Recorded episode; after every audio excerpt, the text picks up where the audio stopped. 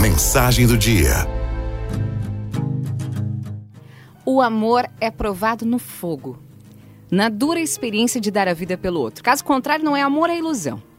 Você sabe que alguém te ama não pelo que ele fala, mas pelo que ele faz. O amor não sobrevive de teorias. Não adianta falar para o seu filho que você o ama se os seus gestos não correspondem a esse amor. Palavras sem gestos não edificam. Nós perdemos os rituais. Como era bom o tempo em que preparávamos as nossas refeições. Era um ritual. As crianças descascando milho, as tias cozinhando no fogo, outros fazendo a palha e a família toda em um ritual de alegria fazendo uma pamonha. Nós tínhamos rituais de vida. Quando comíamos carne de porco fazíamos um almoço para toda a vizinhança e todo mundo da rua, para todo mundo comer junto. Mas hoje não, a nossa comida vem toda pronta. Nós não temos mais o ritual de preparar o que nós comemos. E aquela experiência de zelar por aquilo que é seu se perdeu, de consertar as coisas da casa. O pai sempre chamava o filho para aprender. Hoje é tudo muito prático e perdemos o valor da realidade simbólica, perdemos a graça do diálogo, das conversas.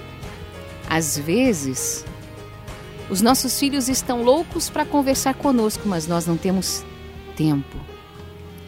Nós precisamos urgentemente construir relações concretas. Às vezes se cuida dos amigos virtuais, mas não se cuida de quem está ao seu lado.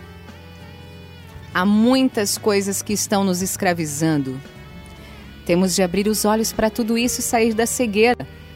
Nós não pensamos nas consequências que minam a capacidade de sermos pessoas concretas e reais.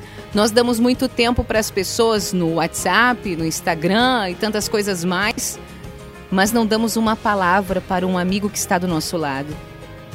Se não ritualizarmos a nossa vida, vamos ficar insensíveis. Aí Deus vai ter que descer a mão mesmo. E o supapo vem quando você percebe que está perdendo o seu filho para as drogas perdendo o pai para o álcool, a mãe para a depressão.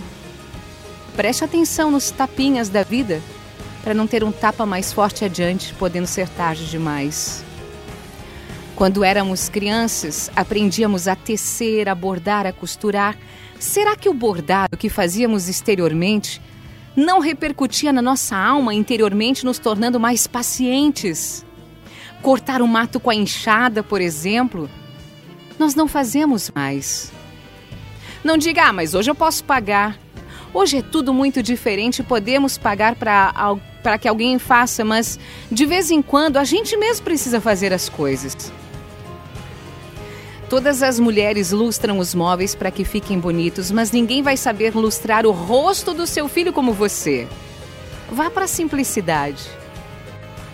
Em vez de levar o seu filho todo dia ao restaurante que oferece a comida mais saborosa que existe, surpreenda-o com um avental fazendo você a comida, você, seu marido e seu filho. A comida vai ter o sabor mais gostoso que qualquer outro restaurante do mundo. A cura dos nossos afetos, das dores do, dos nossos corações, vem por meio desses rituais. É uma alegria chegar em casa e ver a mãe fazendo uma comidinha pra gente Abra os olhos para o filho que você tem. Abra os olhos para a mulher que você tem. Não se acostume com o seu marido, não se acostume com a sua esposa. Abra espaços para surpresas. Os nossos afetos são construídos dentro de casa. Nada pode ser mais destruidor do que uma palavra do pai e da mãe. Você tem o direito de dizer o que quiser, mas não tem o direito de dizer do jeito que quiser. Nós traumatizamos as pessoas na forma como dizemos as coisas. Desperta, tu que dormes. Talvez você esteja perdendo a oportunidade preciosa de ser uma esposa, uma mãe, um filho, um marido, tratando os outros como se fossem qualquer um. Cuide do que é seu, cuide da sua família. O amor requer calma e um olhar vagaroso. Essas coisas são tão boas e tão simples mas ouvimos pouco sobre elas. Corremos o risco de deixar a vida passar e não viver direito com as pessoas que amamos. Aralto